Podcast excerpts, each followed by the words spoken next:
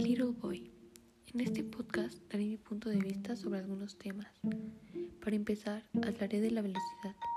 Esta es una magnitud física que expresa la relación entre el espacio recorrido por un objeto, el tiempo empleado para ello y su dirección. En pocas palabras, expresa la rapidez con la que se desplaza un objeto. Ahora, la velocidad es diferente a la aceleración. Aquí es donde surgen dudas sobre si es parecido pues la aceleración es una magnitud derivada vectorial que nos indica la variación de la velocidad por unidad de tiempo. Esto también engloba el tiro parabólico, que es el resultado de la unión de dos movimientos, el movimiento rectilíneo uniforme y el movimiento vertical. Y hablando de movimientos, el movimiento se refiere al cambio de posición de una parte o de la totalidad de un cuerpo animado o inanimado, en diferencia con la trayectoria, es, esta es el lugar geométrico de las posiciones sucesivas por las que pasa un cuerpo en su movimiento.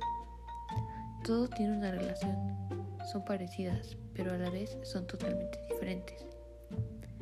Bueno, ahora cambiaré totalmente de tema. Quiero hablar sobre algo muy importante para todos, los hechos históricos, que son sucesos muy importantes en nuestra vida. Tienen que ser situaciones o muy especiales para marcarse en toda la humanidad. Y un ejemplo es la Segunda Guerra Mundial, en la que pasaron varios hechos que marcaron la vida de muchas personas, afectó a demasiados países. Y entrando en este tema de las guerras, quiero enfocarme ahora en una película que se llama Little Boy, sobre un niño con miedo de no volver a ver a su padre, gracias a una guerra originada por diferencias entre países.